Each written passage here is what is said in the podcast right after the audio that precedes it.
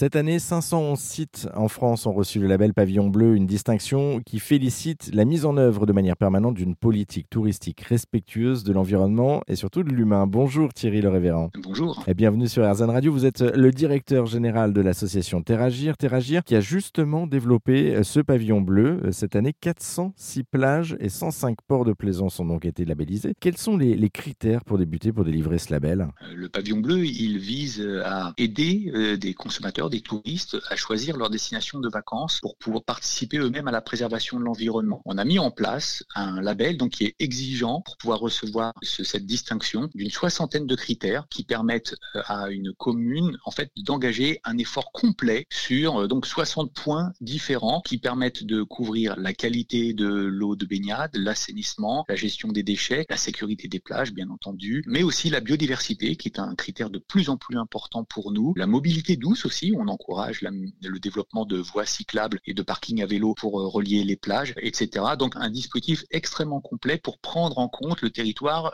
à une échelle globale. Si on rentre un petit peu dans le détail, quels sont les, bénéfices cette fois-ci pour les usagers, pour les touristes notamment? Pour les, les, touristes, en fait, c'est vraiment l'assurance en fait, de trouver des équipements sur place euh, qui vont les aider à participer eux-mêmes à la préservation de l'environnement. Ils trouver des conteneurs qui permettent le tri, qui permettent de participer activement aux gestes. Ça semble élémentaire hein, comme quand on en parle comme cela, mais en fait, on a de vrais problèmes. Euh, en ce moment, euh, en France, on a encore près de 23 milliards de mégots qui sont jetés euh, par terre et qui se retrouvent dans la nature, qui ne rejoignent pas des, poubelles, alors c'est un objet extrêmement polluant. On a encore 80 000 tonnes de déchets plastiques qui sont rejetés dans la nature chaque année en France. donc, on a besoin de ces équipements. Ils vont y trouver aussi un effort qui est fait de sensibilisation et d'information sur le, le littoral, sur le vivant, sur les dunes, sur les animaux qui vivent là et avec lesquels les touristes vont partager l'environnement. Certains vont venir sur les plages sans forcément avoir demandé ça. Mais en fait, par contre, ils vont le trouver. Et ils vont, ils vont trouver un, effort particulier qui a été fait. Alors, il y a aussi un effort particulier qui est fait en matière d'assainissement, hein, c'est-à-dire de gestion des eaux usées. Il faut savoir qu'une ville du littoral peut avoir sa population qui est multipliée par 10 entre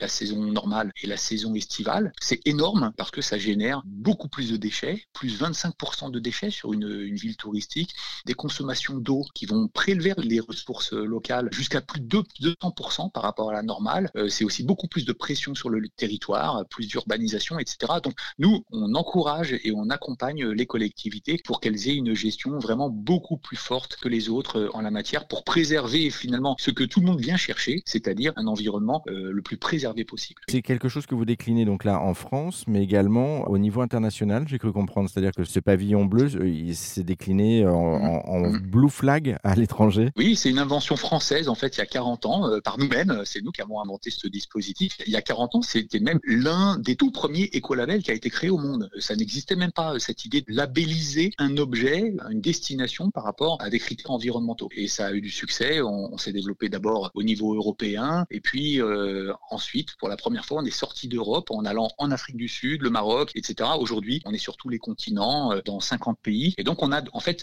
quand je dis nous, c'est pas nous, la structure France. En fait, on travaille avec d'autres associations dans chaque pays qui est autonome pour développer le, pavillon bleu, mais à partir de critères qui restent absolument communs. Et donc, on s'est tous organisés ensemble, en fait, pour garder le même cahier des charges, la même charte, le même travail en commun, et on dialogue régulièrement, on se rencontre régulièrement pour faire en sorte que le pavillon bleu reste bien le même projet, le même label partout dans le monde. Donc, le label, il est connu par euh, des Hollandais, des Portugais, euh, des Japonais, euh, des Mexicains, etc. Il flotte un peu partout dans le monde. vous le disiez, hein, le label, il est né il y a 40 ans, une quarantaine d'années, il est né exactement en 1985. Quel a été l'élément déclencheur à l'époque, en fait, pour la naissance de ce premier euh, écolabel? C'était la naissance, en fait, des prises de conscience du fait que l'environnement allait être bousculé. Euh, vraiment, ce sont les points de départ. Hein. On était encore au lendemain euh, des grandes pollutions industrielles, des premières marées noires, et on commençait à prendre conscience, en fait, que ces enjeux allaient devenir très sérieux et qu'il fallait participer à faire émerger des consciences citoyennes pour comprendre, en fait, les impacts que l'on peut avoir sur l'environnement. Et le pavillon bleu, il s'est attaqué, entre guillemets, au sujet du tourisme pour faire en sorte que le tourisme soit solution, ne soit pas seulement problème. Et c'est parti de l'idée, en fait, que les pollutions dans l'océan ne connaissent pas de frontières. Que n'importe quelle pollution à n'importe quel endroit du globe, elle va voyager et euh, elle n'est pas locale, en fait. Elle est simultanément partout. L'idée a été consacrée depuis lors. Euh, vous le voyez bien, euh, c'est valable sur le, le, climat ou la destruction de la biodiversité. On vit dans un village mondial et donc on est tous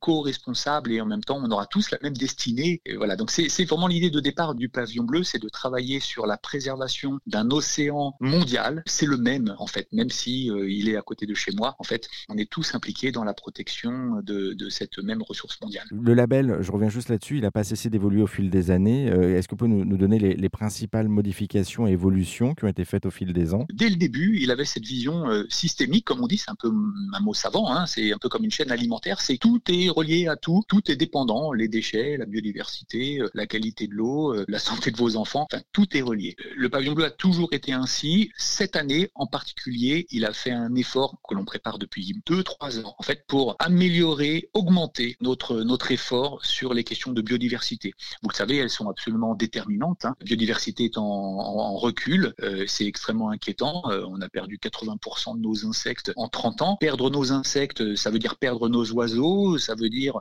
perdre toute la chaîne euh, du vivant. Et c'est à la fin presque se mettre en, danger. Ce sont les directions qui nous attendent si on ne fait rien. Donc le pavillon bleu, il se saisit de ce sujet, bien évidemment. C'est vraiment sa vocation. C'est d'ailleurs sa vocation depuis le début, puisque même quand on parlait de déchets, en fait, de quoi on parle? On parle de protéger le vivant. Mais là, on l'a remis au centre. On parle de biodiversité. Et donc, on a, euh, on a travaillé à, à, mettre en place un critère qui est devenu obligatoire dès cette année, en 2023, qui euh, oblige une ville, pour avoir le pavillon bleu, de faire l'état des lieux de sa biodiversité. C'est-à-dire de connaître son patrimoine, sa faune, sa flore, la connaître comme ça. Toutes les décisions qui sont prises sur une commune sont prises bah, dans la connaissance de, des, des espèces qu'on a euh, qui, sont, euh, qui sont fragiles. Et, et donc, ça nous semble absolument déterminant de connaître son patrimoine écologique pour pouvoir prendre une décision à l'échelle locale. Quelle évolution vous avez pu voir au cours de ces 40 ans? Nous, on a le sentiment de travailler toujours plus euh, et toujours dans le bon sens pour s'adapter à quelque chose qui, lui, avance toujours plus fort dans le sens inverse et que le peu d'efforts que l'on a pu avoir parfois bah, peut être balayé euh, dans une direction contraire. Voilà, on est, en, on est face à une, une, tendance extrêmement lourde en fait qui va dans la mauvaise direction et c'est là où on a envie de dire euh,